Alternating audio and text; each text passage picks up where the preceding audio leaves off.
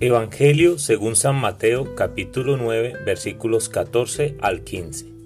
En aquel tiempo los discípulos de Juan fueron a ver a Jesús y le preguntaron, ¿por qué tus discípulos no ayunan mientras nosotros y los fariseos sí ayunamos?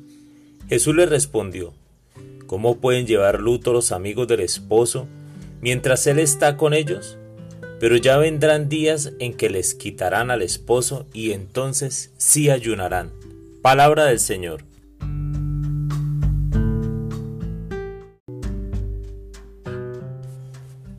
Hola mis amigos.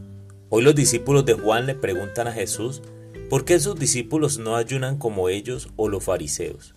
Y pienso que la explicación la da el profeta Isaías en el capítulo 58, versículos del 1 al 9. Se ayunaban con signos externos y que en el fondo estaban llenos de reclamos porque no veían llegar al ungido de Dios.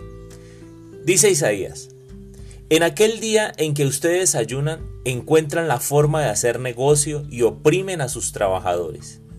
Es que ayunan, sí, para luego reñir y disputar, para dar puñetazos sin piedad. Ese no es un ayuno que haga oír en el cielo la voz de ustedes. ¿Acaso es este el ayuno que me agrada?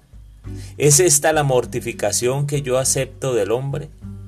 ¿Encorvando la cabeza como un junco y acostarse sobre saco y ceniza? ¿A esto llaman ayuno y día agradable al Señor?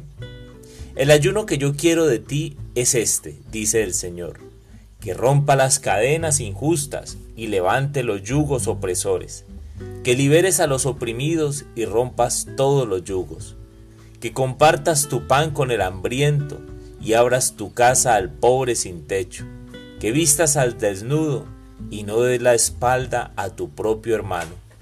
Entonces surgirá tu luz como la aurora y cicatrizarán deprisa tus heridas.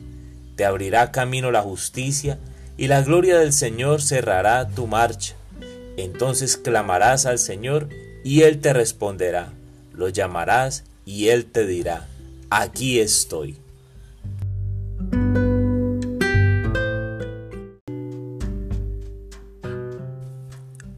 Amado Señor Jesús, hoy me recuerdas una perspectiva diferente del ayuno.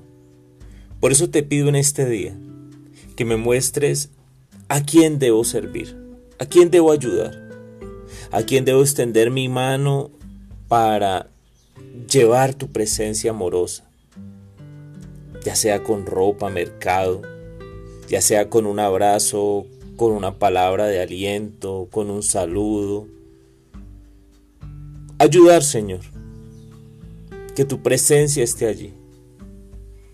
Dime, Señor, y no permitas que sea tan ciego para saber que a quienes tú quieres que yo lleve tu presencia están al frente mío. Amén.